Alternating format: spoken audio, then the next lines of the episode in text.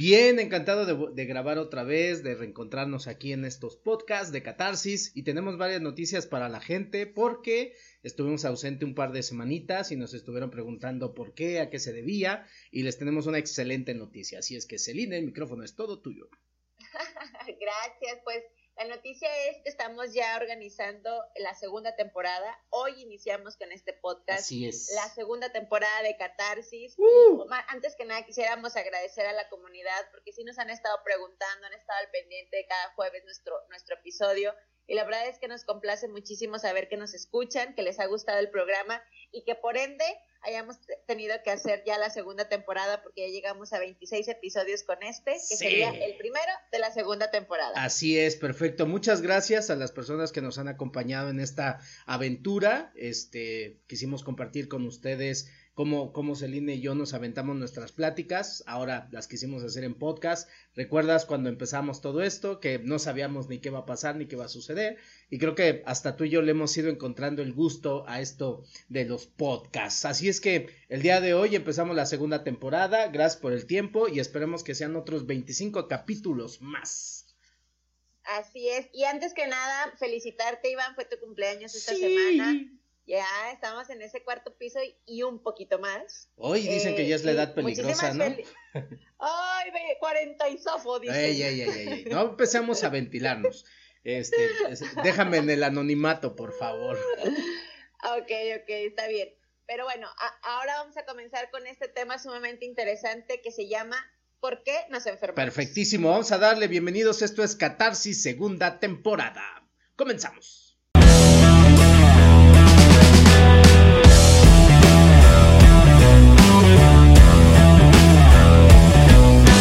Iván, pues muy emocionada de empezar esta segunda temporada con un tema que se me hace sumamente interesante. De hecho, todos los temas que hemos tocado se me hacen sumamente interesantes, pero este en específico es como que se me cortan los cables porque vamos a hablar de por qué nos enfermamos y no tanto desde el lado médico o científico, sino del lado inconsciente en cuestión de reacciones, eh, patrones, etcétera. Y eso se me hace sumamente interesante. Sí, vamos a darle un poquito de contexto al tema de las enfermedades desde eh, el inconsciente. Podemos también hablar un poquito de lo transgeneracional y desde un enfoque de biodescodificación.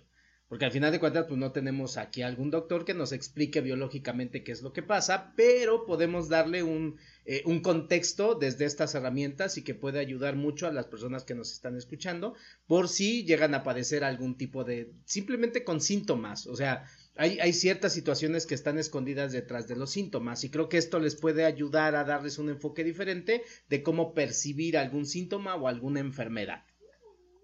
Claro, y cabe mencionar, y es sumamente importante aclararlo, que lo que vayamos a decir el día de hoy no tiene nada que ver con un diagnóstico médico y no tiene nada que ver estar en contra o a favor de la ciencia y de la medicina. Simplemente vamos a dar una perspectiva diferente de las enfermedades y en base a eso vamos a encontrarle como otra razón u otra existencia a las enfermedades. Así es, y de hecho, eh, qué bueno que lo comentas, este, por ejemplo, yo que, que, atiendo este tipo de síntomas y que les doy un enfoque más terapéutico, desde mi perspectiva como biodescodificador, siempre es importante que si voy a atender algún, alguna enfermedad, es importante que la persona traiga un, un, un este, eh, un diagnóstico médico porque necesito saber qué es lo que está sucediendo, no solamente a la interpretación. Por ejemplo, un dolor de cabeza, un dolor de, estómago, cualquier cosa, es importante que haya un diagnóstico para poder saber qué es. Dentro del lenguaje de biodescodificación es importante comprender que el mismo síntoma ya te está diciendo cuál es el problema pero más adelante entraremos en materia. Entonces, sí es importante un diagnóstico médico y entender que una terapia no sustituye un tratamiento médico ni nada por el estilo. Así es. Qué bueno que lo quieran atender de una forma totalmente complementaria, pero es terapia de acompañamiento. ¿Ok? Que eso es importantísimo aclararlo. Así es, y sobre todo porque obviamente vamos a tocar temas y que la gente no vaya a pensar que, ay, bueno, entonces lo voy a trabajar solo así y solo así me voy a curar. Obviamente no, por eso es que queremos hacer la aclaración, porque vamos a entrar en un tema que podría causar polémica, Así sobre todo con el área médica, ¿no? Entonces, vamos a tocar este tema que se me hace muy interesante y creo que vamos a empezar a romper ciertos tabúes sociales que se tiene con este tema en específico. Algo que a mí me causa mucho interés es cuando yo escuché la, la palabra enfermedades hereditarias. Y había algo en mi cabeza que decía, ¿cómo es posible que se pueda heredar una enfermedad? Como que algo no me terminaba de hacer clic. Yo decía, o sea, hay como alguna célula o algo dentro de tu ADN que diga, tú vas a tener diabetes y tú vas a tener cáncer y tú. Y decía, se me hace como muy cañón, ¿no? Lo hemos escuchado como en muchas ocasiones, ¿no? De, es que vengo de una familia de diabéticos y soy muy propenso a tener diabetes. O es una enfermedad hereditaria y pues podría yo también padecer diabetes. Y ahí me gustaría como que entráramos en, esa parte de, profundizar un poquito porque yo honestamente, antes de entrar a terapia contigo, yo sí ya dudaba mucho de que una enfermedad se pudiera heredar. Ok, pero ¿te parece que antes de que entremos en materia, hablar un poquito de desde el sentido de biodescodificación y, del contexto psicosomático de la enfermedad? Hoy está, mm, se ha comprobado que las, las experiencias de la vida o las emociones que no se saben manejar pueden provocar con tiempo una enfermedad. ¿Ok? Entonces vamos a hablar desde ese contexto antes de biológicamente hablando, y que quede claro, biológicamente hablando, la enfermedad es una respuesta que tu cuerpo da a una situación que tú no estás sabiendo resolver o que tú no estás resolviendo de una manera sana. Entonces, todas las experiencias de la vida que tú y yo tenemos tienen un impacto orgánico. ¿Ok? Entonces, como ese impacto orgánico está generando una alteración en el cuerpo, es el propio cuerpo quien trata de resolver esa alteración a través de una enfermedad. Tú y yo le vamos a llamar una enfermedad. Voy a poner un ejemplo muy sencillo para que lo entendamos. Eh, por ejemplo, en la escuela, tú agarras la pluma y en el dedo te genera una presión. Entonces, con tiempo el cuerpo dice, ah, esto nos está lastimando. Entonces, manda células para que creen más piel y con eso se te crea un callo. En realidad, el callo es un colchón que tu mismo cuerpo está generando sobre esa área donde estás presionando de más. Entonces, ese callo que tú tienes no es un problema, es una solución. Así funciona el organismo en general. Okay. Entonces, entender y comprender, detrás de una enfermedad, biológicamente hablando, hay una situación que tú no estás sabiendo resolver y que tu cuerpo la está resolviendo. ¿Ok? Entonces, comprender. Por eso nosotros en nuestro lenguaje es el síntoma o el padecimiento o la enfermedad es la respuesta. Ahora, tengo yo que a través de terapia encontrar respuesta a qué y por qué tú no estás resolviendo ese asunto. Punto número dos. Importante comprender que nuestra mente inconsciente no entiende entre lo que es realidad y lo que es fantasía o lo que es eh, virtual. ¿Ok? Entonces, para la mente inconsciente todo es. Puedes tú estar viviendo una circunstancia que la estás procesando mentalmente de una forma, pero inconscientemente te está provocando dolor, te está provocando culpa, te está provocando una serie de emociones y como no puedes lidiar con esas emociones, entonces tu cuerpo lidia con eso y tú le vas a llamar enfermedad. Ok, o sea, digamos que el cuerpo va a somatizar todo aquello que no sabemos expresar. Exactamente, y lo va a resolver y tú le vas a llamar enfermedad. ¿Ok? Es que realmente, digámoslo como en temas muy burdos, si yo supiera expresar las emociones o, lo, o saber expresar lo que me, sucede, evitaría que se aparecieran ciertas enfermedades. Vamos a, le diste pie a algo, vamos a hablar, es cuando tú rompes tu coherencia personal, entonces va a aparecer una enfermedad o un síntoma. Yo lo explico así. Espero que nos podamos comprender para los siguientes puntos que vamos a tocar. ¿Qué es coherente? Hablar, perdón, pensar, hablar, sentir y hacer. Entonces es pienso blanco, hablo blanco, siento blanco, actúo blanco.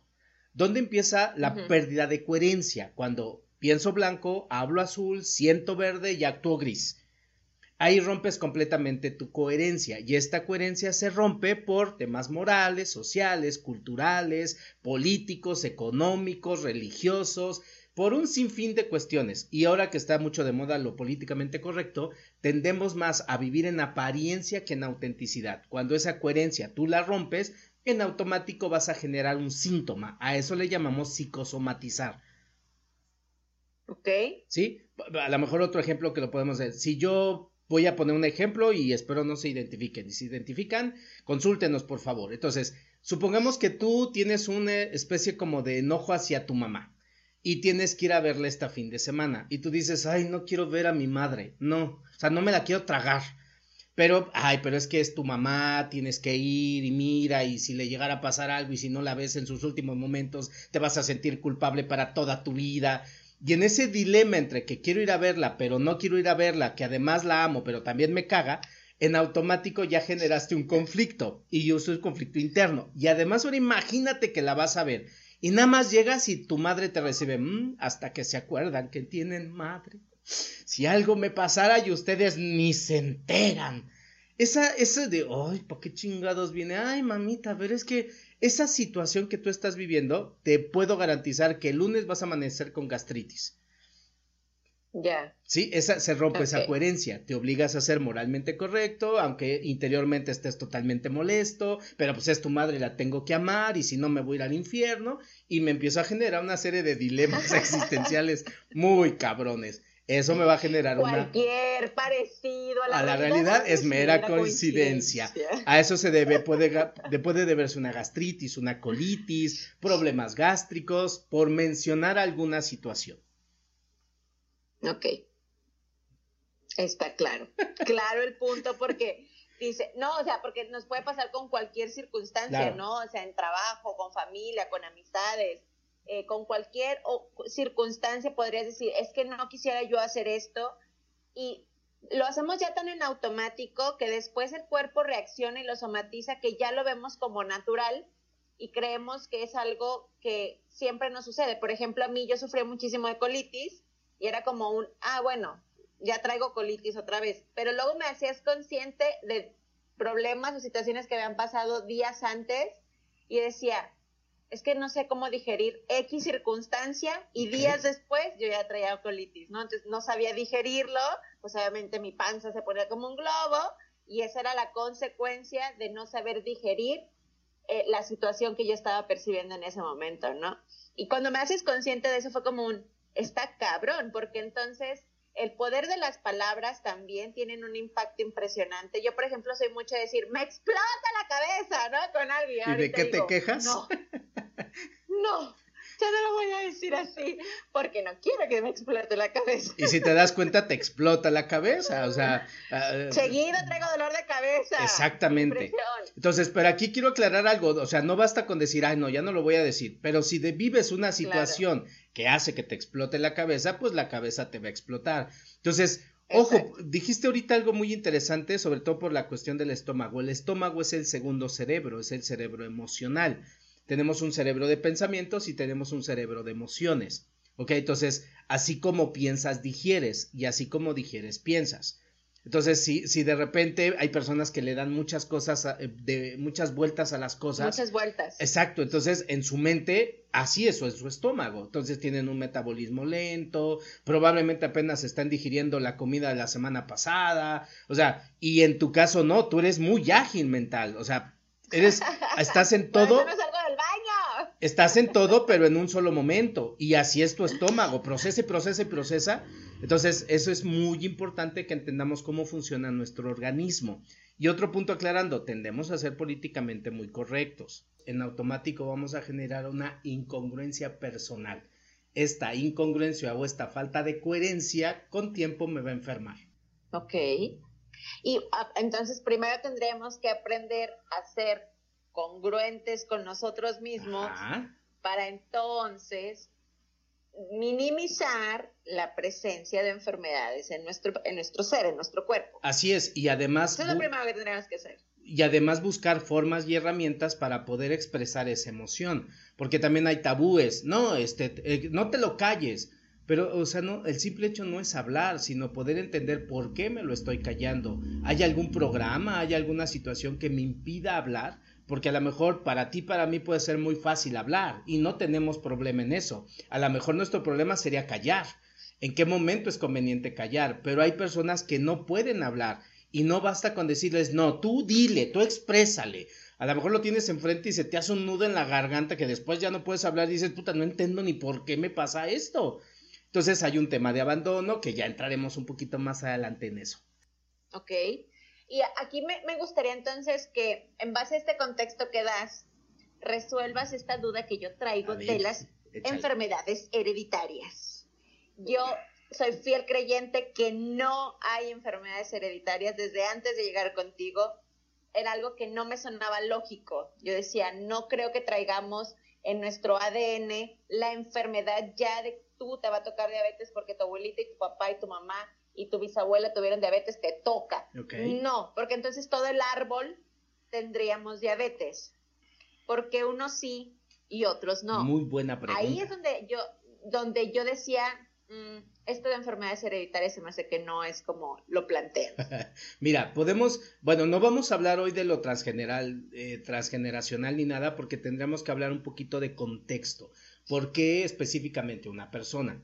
De hecho, eh, en nuestro lenguaje entendemos una cosa, las enfermedades transgeneracionales o hereditarias, como les llamas, en realidad no se heredan, lo que se heredan son conductas, emociones y pensamientos que tiene un ancestro al que tú le eres leal y que tú heredas esa forma de ver las cosas y que cuando tú te enfrentas a ciertas situaciones las vas a resolver como esa otra persona.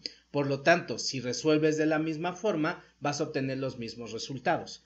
Lo que se hereda es el patrón, no la enfermedad. ¿Sí? Por eso todas las personas que tenemos dentro del mismo clan tenemos patrones diferentes. Obviamente tendríamos que dar todo un contexto. Pero ¿por qué le pasa a esa persona? Porque probablemente tenga un tema de lealtad, sea doble de la persona, o sea, heredero universal, o tenga algún tema que ver con lo transgeneracional, que específicamente por eso esa persona se enferma. Voy a poner un ejemplo, y esto es un caso real. Eh, llega una persona, por mantener su anonimato, le vamos a decir eh, Fausto. Entonces, Fausto llega porque tiene un problema de triglicéridos. El problema de triglicéridos a nivel biodescodificación es porque la persona se siente el pilar, todo cae encima de él. Además, es un patriarca. Hablamos de su papá y adivina, por favor, cómo crees que se llama el papá. ¿De Fausto? Don Fausto. Fausto, perfecto. Y el abuelo también se llama Fausto. El hijo de Fausto, que es la persona que me consulta, también se llama Fausto. Fausto y su hijo, exacto. Aquí ya estamos hablando de un síndrome narcisista. Entonces, como todos son Faustos, son dobles por nombre. Tienen un tema de lealtad. Todos los hombres tienen que cargar con todo. Esa es la programación que traen. Este Fausto trae esa misma programación, tiene triglicéridos altos y por más medicamentos que tome se le regula, pero no se le cura. Me explico, entonces ya cuando entiende la persona la situación, el tema de lealtad, eh, cambiar el estereotipo que dentro de su clan se tiene de hombres, entonces podemos modificar, pero hay que hacer un trabajo. No simplemente basta con entenderlo, porque a lo mejor como hay un tema de lealtad, tiene que haber un tema muchísimo más profundo desde el inconsciente, que es desde ahí donde se tiene que solucionar. ¿Ok? Entonces, ojo, este hombre, si dejara de ser responsable, a lo mejor deja de tener problemas de triglicéridos, pero entraría en culpa. Y al entrar en culpa, probablemente ahora empieza a tener problemas en el corazón estamos jodidos. Pues, por eso es muy importante saber qué tipo de solución le vamos a dar al problema y evitar posibles escenarios, porque resuelves uno y probablemente estés creando otro, si es que no trabajas la culpa, si no es que no trabajas el permiso o la información que esté ahí. Volvemos a lo mismo. Si este hombre dice, pues a chingar a su madre todos, ahora cada quien se va a rascar por su propia cuenta, pero si no hay permiso, se siente culpable, al rato va a sentir que es malo con la familia, que siente que está dejando de amar a la familia y va a tener un problema de taquicardia o presión baja. Ok. O sea, realmente no es como tapar un hoyo abriendo otro, pues. No, hay que analizarlo. Irlo, irlo haciendo paso por paso, como dices, para evitar un efecto colateral que sea pues una consecuencia de haber solucionado temporalmente quizá lo de los triglicéridos, sí, pero ahora te dio, te dio un infarto y gracias a Dios. Exactamente, por eso hay que tener mucho cuidado de cómo, esto es como, como pelar una, una cebolla, Celine, o sea, puedes meter el cuchillo directo y partes la cebolla o la destapas por capas, porque en realidad no sabes lo que te vas a encontrar. Y si no sabes lo que te vas a encontrar, ten mucho cuidado de destapar porque si no puedes crear una caja de Pandora. Impresionante. Aguas con eso. ¿sí? Entonces, sí, a veces detrás de ciertos síntomas hay muchas historias que son muy complejas. Y si destapas esa historia hay que solucionarla, no lo puedes dejar a medias, porque si no, le creas otro tipo de padecimientos. Ok, pero esta información a mí se me hace muy interesante saberla porque entonces e, es liberador, o al menos como yo lo veo, es liberador saber que en base a cómo yo reacciono, actúo, percibo, siento y me expreso, puedo evitar o atraer o programarme ciertas enfermedades. Entonces, saber que al final depende de mí hacer un análisis interno y decir, ok, hacer este, esta indagación, como acabas de decir, ¿no? Ver si le soy leal a alguien, si le estoy siendo doble de alguien. Y qué, qué probabilidades tengo de estar accionando igual y por ende tener las mismas enfermedades que tuvo. Pues entonces está padre saber que depende de mí y ahora sí como dice Frozen, libre soy, libre soy, porque entonces lo puedes trabajar tú ya sin el miedo de decir me va a dar porque yo de verdad he escuchado a muchísima gente que dice, no, es que vengo de familia diabética y es muy probable que me dé. Y yo, ¿cómo? O sea, pues, ¿que te dé qué? O sea, como que para mí no tenía lógica, pues. Claro. Y ahora sabiendo que es dependiendo de las reacciones y expresión de cierta circunstancia, bueno, entonces vuelve a caer la responsabilidad en uno de trabajar eso para evitar que aparezcan ciertas enfermedades. Ahora aquí, nosotros acordamos cuando estábamos planeando el tema, eh, hablar un poquito de, algunas cosas, ¿no? Los tabúes, las enfermedades hereditarias, las reacciones por herida, que eso se me hace algo muy interesante. En algún momento con, en el homeópata que nos tratamos, yo tengo 22 años tratándome con homeopatía, y él daba un ejemplo que a mí se me hace muy claro para ejemplificar. Échalo. Eh, lo que, lo que acabas de decir de las reacciones. Y nos va a servir quizá para adentrarnos un poquito a hablar de las reacciones por herida. Él decía, si están en una sala, en un, en un cuarto cerrado, tres personas, y llega alguien y abre la puerta y les dice, chingan a su madre, ¿no? Uno va a decir, ¿y este güey qué pedo? Otro le va a decir, chinga la tuya, ¿no? Y otra se va a parar y va a salir y lo va a corretear y le va a partir su madre. Y dijo, la acción fue exactamente la misma. Ah, claro. Cada quien reaccionó de manera diferente. Esa reacción es la que estás mencionando, que es la que puede traernos las enfermedades. Bien. ¿Cierto? Sí, y aquí me gustaría hacer un pequeño paréntesis con esto que estás manejando extremadamente genial. Es, Dos cosas. La primera sería aquello que te... La gente no te puede hacer nada. De hecho, lo hablamos en el podcast de las heridas. La gente solamente te va a activar cosas, cosas que ya están dentro de ti. ¿Me explico? Entonces la gente no tiene el poder de hacerte absolutamente nada más que el poder que tú le das a su acción. Su acción no tiene ninguna intención más que el que tú le des. Eso es la primera parte. Y esto va a determinar mucho cómo vas a responder a esa situación. Por eso no es lo que te sucede, sino cómo vas a vivir lo que te sucede. En realidad lo que enferma no es lo que te está sucediendo, sino la forma en la que estás manejando eso que te está sucediendo, que eso es muy importantísimo. Dos, para que lo manejes de determinada forma, tiene que existir un programa. Aquí es importante entender, si no hay programa, no hay enfermedad. Misma situación, diferentes personas. Probablemente ante lo que tú acabes de decir, a uno de ellos le dé gastritis, al otro le duele la cabeza, al otro ni le va a pasar nada. ¿Pero por qué? Porque no es lo que sucedió, sino cómo viví e interpreté e interioricé lo que yo estoy viviendo. ¿Qué programa activaste con lo que tú acabas de hacer? ¿Un programa de abandono? ¿Un programa de traición? ¿Un programa de humillación? Por ejemplo, el que sale y corretea y se lo quiere madrear, ese es de traición. ¿Me explico? A lo mejor el otro dice, pero yo qué hice, si ni lo conozco, me habré portado mal. Ese es uno de abandono. Entonces, la reacción va a estar determinada por la herida. Por eso es importante entender, si tú padeces determinado tipo de enfermedades es porque traes un programa. Tienes que aprender a analizar quién te heredó el programa, por qué tienes ese programa y de dónde viene ese programa.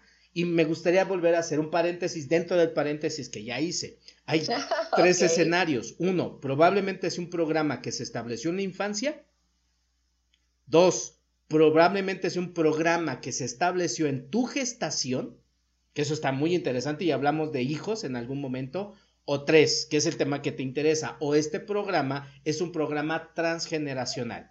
Son tres escenarios que tendrías que ir a analizar para poder determinar de dónde viene el programa. Adelanto, si tienes cáncer, el programa es transgeneracional. Ok, o sea, ya en automático. En automático. ¿Por qué razón? Porque es una enfermedad tan agresiva y tan, tan pasiva que mucha gente no sabe que está enferma de cáncer. Por eso aparece de forma repentina ya etapa terminal y los síntomas aparecen de un lado a otro. Por lo tanto, para que una enfermedad aparezca necesitas un programa, pero también un detonante, algo que la saque a la conciencia y pueda expresarse. Por ejemplo, todas las enfermedades crónico-degenerativas, como por ejemplo una diabetes, un cáncer, tienen un contexto más transgeneracional, más porque ya es un tema de herencia familiar. De hecho, ahorita que nos metamos en las heridas, lo podemos explicar mejor. Ok, no, no, pero síguele ahí porque entonces un cáncer, por ejemplo, un cáncer, por ejemplo, o sea, lo que trata es de solucionar algo que por generaciones no se ha solucionado. Así es. Y ojo, aquí hay, un, hay una creencia muy popular y esto se debe a partir de un libro de Luis Hay que se llama Tú puedes sanar tu vida o tu cuerpo, algo así, que habla acerca del cáncer. A veces el problema son las traducciones de los libros, ¿ok? Que dicen una cosa y ponen otra. Entonces, por ejemplo, un cáncer se dice que es una ira muy reprimida, pero en realidad no es cierto. Para que una persona haya un cáncer, significa que desde muy tempranas edades hay un amor mal correspondido. Y entonces la persona que sufre de cáncer se ha abandonado a sí misma para poder amar al otro de la forma en la que ella necesitó ser amado. Por eso es muy importante ver y analizar en qué parte del cuerpo y qué tipo de cáncer es el que tiene la persona para analizar la profundidad del daño. ¿Ok? Esto significa entonces que si todas las mujeres en el clan han sufrido de cáncer en seno derecho, hay que analizar cuál es el tema que hay con el abandono de parejas. ¿Qué tema hay con mujeres que se hacen cargo de sus hombres como si fueran hijos? ¿Qué tema hay de los hombres no responden como hombres y las mujeres se tienen que hacer cargo de todo? Esto es un tema transgeneracional. ¿Por qué todas las mujeres de un clan se pueden enamorar de hombres huevones? O de hombres, que o hombres ausentes, o hombres que, que dejen el hogar, o hombres irresponsables. Hay que analizar toda esa historia, porque eso es... Oye, de mí no vas a andar hablando. ¿eh? Hablamos en general. Ahí hay un programa. Entonces, el programa se estableció por la línea paterna, materna. Es todo una investigación. O sea, no es tan sencillo. Y cuando hablamos de un cáncer, es, es muy profundo el dolor. Tan profundo que lleva tiempo consumiendo a la persona. Dim. Pero realmente el, cáncer aparece, como lo mencionabas ahorita, como una, como una forma de solucionar un problema transgeneracional.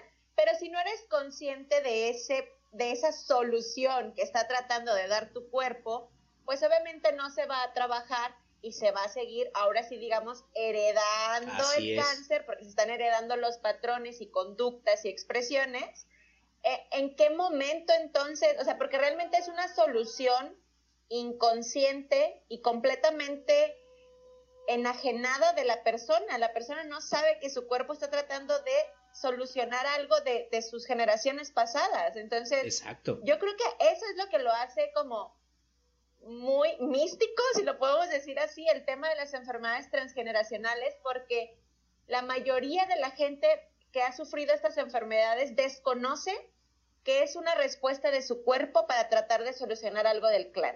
Así es. De hecho, eh, eh, uno de mis mejores referentes, además de los temas de bioscodificación, que es Jodorowsky, él dice algo que a mí me impacta mucho. Dice, si la enfermedad en tu vida está presente, es porque es un maestro.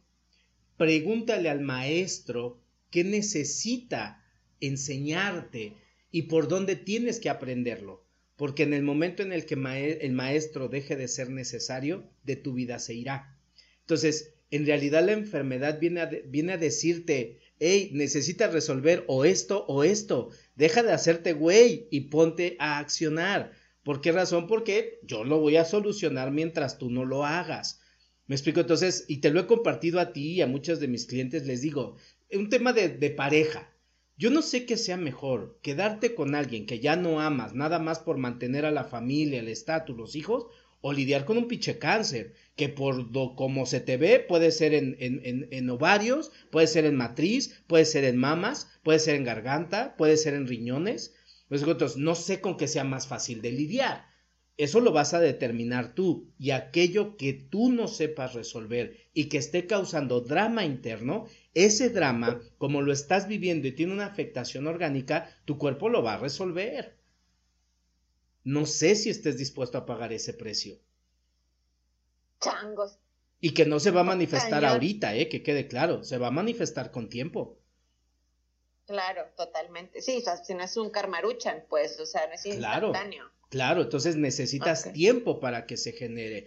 ¿Qué lo puede detonar? Son un sinfín de situaciones. Entonces, y voy a regresar a lo que te decía, la mejor forma de mantenernos sanos es en el momento de recuperar nuestra coherencia es importantísimo y lo voy a simplificar todavía más.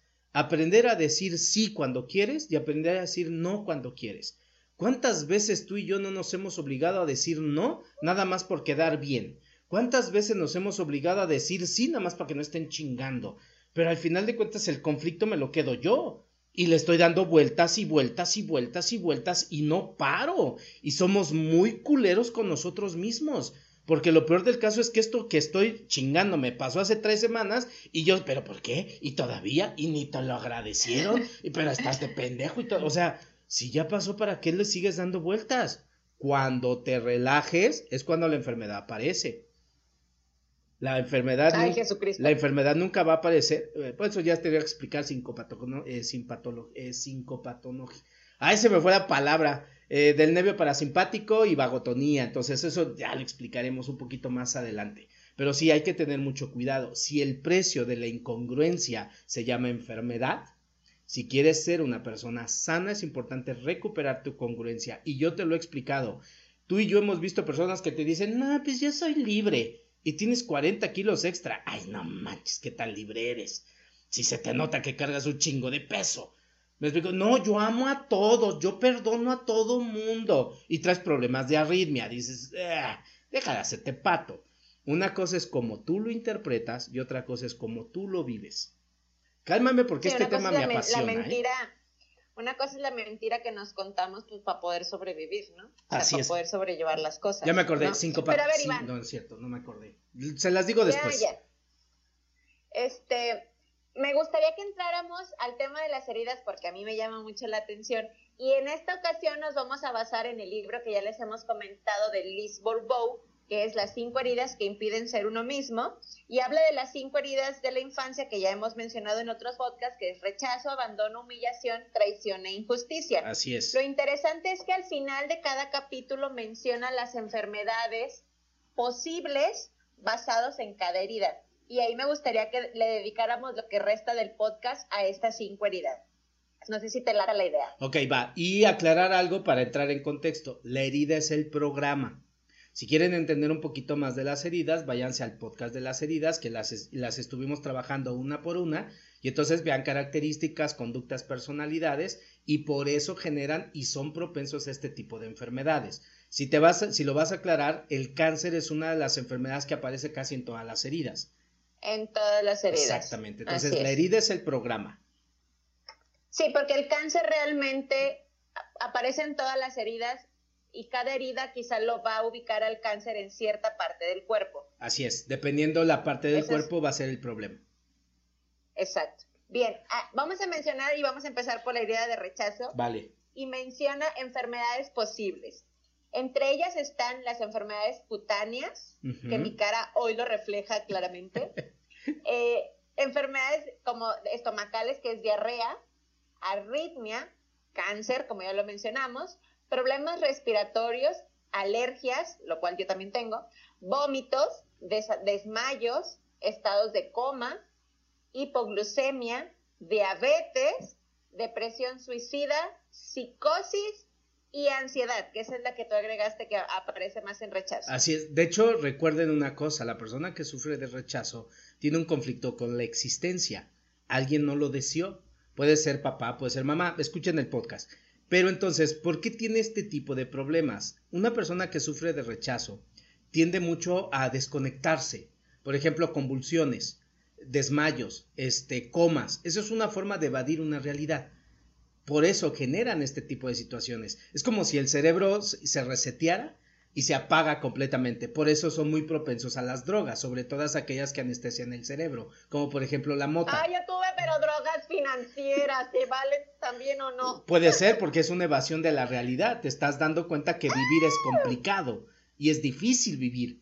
¿Me explico? Entonces quiero evadir una realidad. Eso por eso generan este tipo de enfermedades. Los granitos en la cara, pues recuerda que la primera carta de presentación ante la sociedad es tu rostro. Entonces, la forma en la que no quiero ser expuesto, ni quiero que me vean, que los granitos eran un mecanismo de defensa, para activar mi rechazo, así que rechazo, actívate, me empiezan a salir granitos en la cara. ¿Por qué salen? Porque me empecé a desvalorizar, porque empecé a dudar de mí, me empecé a criticar, me empecé a cuestionar. Eh, poníamos un ejemplo, creo que alguna vez, este, eh, cuando eras adolescente, la primera cita, y te llenas de miedo y, ay, ¿qué va a decir? ¿Qué va a pensar? ¿Le va a gustar? ¿Le, no le voy a gustar? Y ante, unos minutos antes de la cita te salía el pinche barro en la nariz y en la punta. Ese barrito es una forma de expresar tu propio rechazo. Wow. wow. Si pudieran observar la cara de Celina, está hermosa. Impactada. Oye, pero entonces, por ¿qué hay de las personas que tuvieron demasiado acné, por ejemplo, que hasta quedan como cacariza, se le puede llamar? O sea, esas personas se han desvalorizado cañón. Hay un rechazo muy profundo de ellas mismas hacia ellas mismas, pero compensándolo con positivismo, con amor, con, con, fluidez, pero en realidad la cara te dice que no hay una aceptación de su situación o una aceptación de sí misma. Por ejemplo, un poquito más profundo, los, las, las marquitas que salen en los cachetes, estos que tú le llamaste piel cacariza, en realidad lo que pueden estar expresando, porque están casi en la mandíbula, es que el amor de la madre no los alimenta.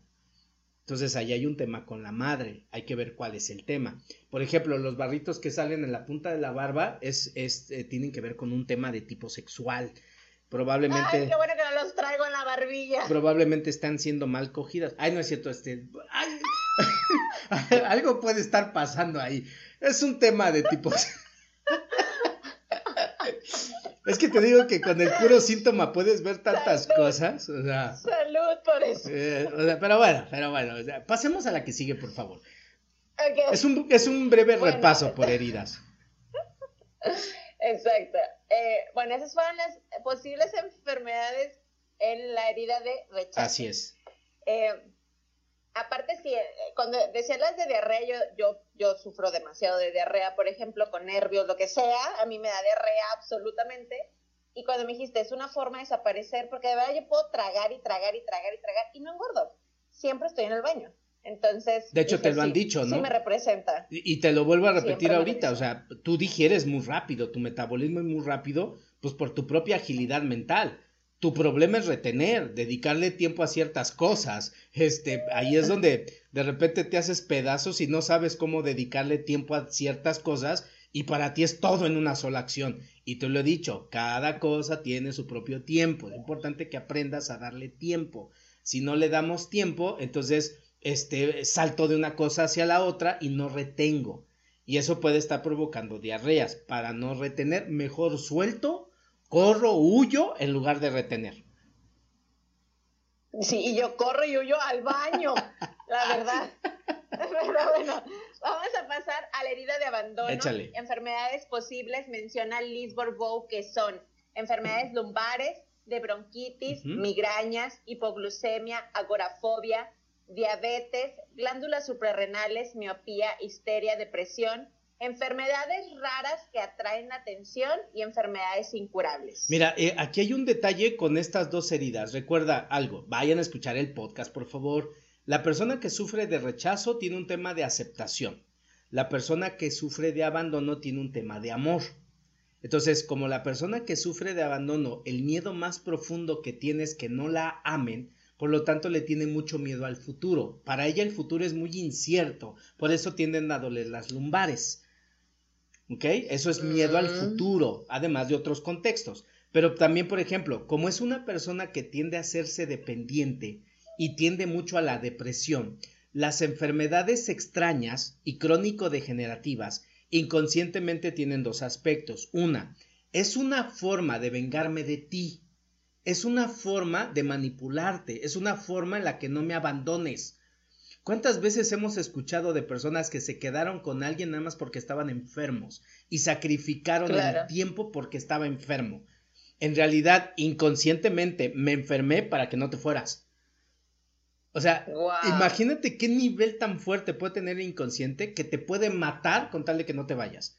Porque es más fácil lidiar con esta enfermedad que con tu ausencia. ¡Wow! ¡Qué fuerte! Mm. ¡Qué profundo! Y entonces ahí hay un desamor. Por eso también tienen, eh, tienen a generar enfermedades con la tiroides porque tienen un conflicto con el tiempo. ¿Qué quiere decir con esto? A ella les da mucho miedo que el tiempo avance. ¿Por qué? Porque entonces si avanza, me puedes dejar, si avanza, se van a ir. Por ejemplo, con los hijos si los hijos crecen se van a ir y qué voy a hacer con, sin mis hijos. Y entonces empiezan a tener conflicto con la tiroides y empiezan a tener hipotiroidismo porque quieren que el tiempo avance lento, que los hijos no crezcan. ¿Cuántas mamás no han dicho, ay, tú siempre vas a ser mi bebé? Y el bebé ya tiene 50. Y dices, o sea, ya déjalo crecer, pero el problema es que no te quiero dejar crecer porque si creces me vas a dejar. Por eso en nuestra sociedad muchas madres terminan ocupando a sus hijos como herramienta de su abandono. Hijos bastón. Hijos idiot, bueno ya, sí, bastón. Hijos bastón. Si no nos censuran. Ok, digo, qué interesante. Ahora, la herida de humillación menciona Liz Bourbeau que sus enfermedades posibles también son lumbares, laringitis, anginas, problemas respiratorios, trastornos en piernas y pies, varices, esguinces, fracturas, disfunciones hepáticas de la glándula tiroides, lo que acabas de mencionar, irritaciones de la piel, hipoglucemia, diabetes y enfermedades del corazón. Recordamos algo, también lo hablamos, para que haya una herida de humillación tiene que haber una herida de abandono. ¿Por qué razón? Porque la persona que sufre humillación la sufre porque tiene miedo de quedarse solo. Entonces yo permito que tú abuses de mí para que no me quede yo solo. Pero tu abuso, como es con amor, entonces tu amor me va a ser dañino. Por eso tienden a ser gorditos, por eso se tienden a proteger, por eso México es un país de obesidad. ¿Ok? Por eso tiene muchas enfermedades que están relacionadas con el tema de abandono. ¿Ok? Por eso somos un país humillado. Sí, claro. México es un país demasiado humillado. ¿Por qué? Porque no somos un país patriarcal, somos un país matriarcal. Son las madres las que se encargan de la formación de los hijos. Y además, muchas madres son neuróticas. Incluyo a la mía. Y te incluyo a ti. No sé, sería. Cero soy. sería cuestión de preguntar. Entonces, como tendemos a manipular por medio del amor, de chantajeamos a los hijos por medio del amor, eh, y me encanta poner este ejemplo, ¿no? Donde una mamá se la pasó cocinando todo el día para sus hijos y sus hijos se le ocurrieron comer en la calle, puta, la mamá se siente que no la aman. Mamá siente que la desprecian y dice jamás, pero esto me gano, yo allí ando de pendeja, todavía haciéndoles de comer, pero no valoran nada de eso. El día que me muera, a ver quién chingado les arrima un plato de comida. O sea, y esa manipulación que hace, ese chantaje que hace, hace entrar en culpa a los hijos. Y los hijos ceden. ¿Cuántos hijos no tienden a dejarse ser manipulados por sus madres? No, ir, no hacer sus vidas, no casarse, no vivir, no viajar, no hacer, nada más porque no eres, eres mi hijo y conociste primero madre. O sea, y ese tipo de, de situaciones a la larga van a generar un conflicto dentro de la persona. Una persona que sufre humillación es una persona que se siente obligada. Ok, wow. Y aparte de la, enfermedad que causa, en este caso voy a poner el ejemplo de la mamá que, que se hace la víctima y la neurótica con los hijos, pues ella va a crear enfermedades para cumplir con su objetivo, pero también el hijo Así es. va a generar enfermedades por sentirse comprometido a estar con la mamá y bueno, se hace un, como diría el rey león, un ciclo sin fin. Así es, por eso el hijo, si la madre lo ha manipulado, además de que hay una historia por ahí, el hijo puede llegar a sentir hasta culpa si no cuida a mamá o cuida a papá. ese tipo de situaciones de no te quiero cuidar, pero te tengo que cuidar, o sea, te amo y te odio a la vez, eso genera mucho conflicto de diabetes, Celine. Entonces, aguas, aguas con eso. Aguas con eso. Está cabrón esto. Oye, vamos a pasar a la herida de traición. Échale. Entonces. Ah, pues es la. No sé por qué, pero es la de casa, ¿no? Creo. Ay, sí, fíjate, esta me, esta me representa. Ah, alguien se identifica con eso. Este, este, las enfermedades posibles son enfermedades de control y de pérdida de control. El estrés es una enfermedad de pérdida de control agorafobia, espasmofilia, sistemas digestivos, o sea, yo, mis diarreas, gracias, bye. Y males que terminan en itis y herpes bucal. Celine siempre tiene problemas con los fuegos bucales. Ok. Ah, ¿por qué esta, por eso es muy importante que la persona que sufre de traición aprenda a hacer algo. Para orejas, Celine. Confianza. Me largo. Adiós. Entonces, como tengo un problema con la confianza y no puedo confiar en ti, entonces mejor te controlo a ti. Y como de antemano sabemos que no puedes controlar al otro si ni tampoco te puedes controlar a ti, si tu calidad emocional va a depender de lo que el otro haga, vas a estar en el baño mucho tiempo. La mitad de mi vida se ha ido en el baño, la verdad. Entonces, muchas enfermedades que terminan en itis son enfermedades inflamatorias.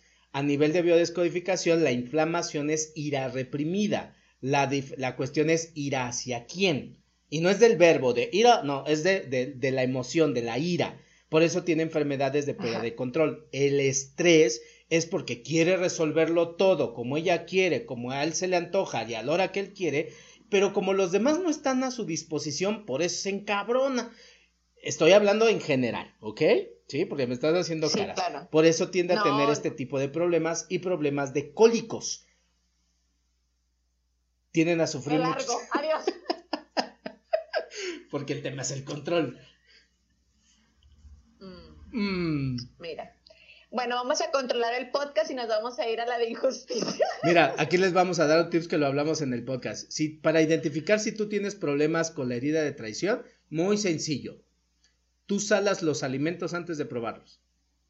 Sí, total, siempre. No, es a la gente, estamos diciendo a la gente. Ah, perdón. o, le ponen limón a las cosas. Por ejemplo, sopa y, le ponen limón. O sea, ya sé que, que diga, ya sé que una persona viene y le tenemos que poner sus dos kilos de limones porque le encanta, eso es herida de traición. Y mi botecito de sal a un lado, por favor. Exactamente. Porque aparte chingos de sal. Es parte de lo mismo. Síguele. Traicionera. Yo creo que por eso me gusta esa canción, la de traicionera. Sí, a huevo, yo soy.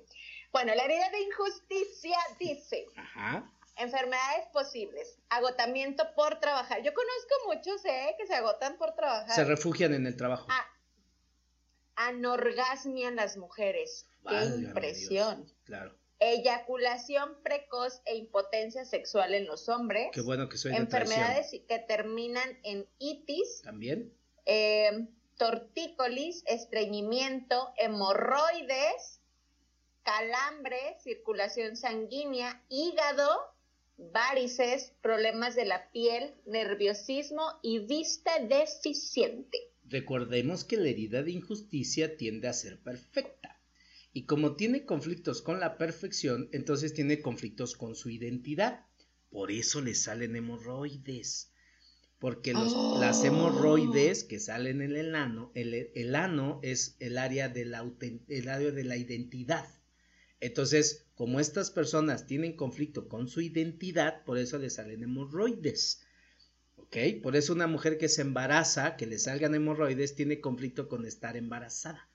Pero que no salga de aquí, que no salga de aquí, por favor. Ok, es un secreto. Sí, sí, sí. Y además, como las personas de injusticia tienden a ser inflexibles, de hecho la palabra lo dice, por eso tienen conflicto con las articulaciones. De hecho, son los más propensos a sufrir artritis junto con los de abandono. ¿Ok? Por eso tienden a sufrir tortícolis, porque son totalmente inflexibles. Además, como son perfectos, por eso se llevan al extremo laboral, no saben descansar, por eso estos no se enferman en un año, pero cuando se enferman parece que les dio COVID junto con influenza, porque los tira, pero cañoncísimo. Y por eso, como son perfectos, tienden a ser fríos. Por eso, a una persona de injusticia para hacerle el amor, primero precaliéntalo en el horno cinco minutos. Descongélalo, por favor. Eh, para que se le vaya haciendo agüita los hielitos. O sea, estos cuando mean, mean hielitos. Literal. Ese es un contexto general de las enfermedades por herida. Obviamente hay más.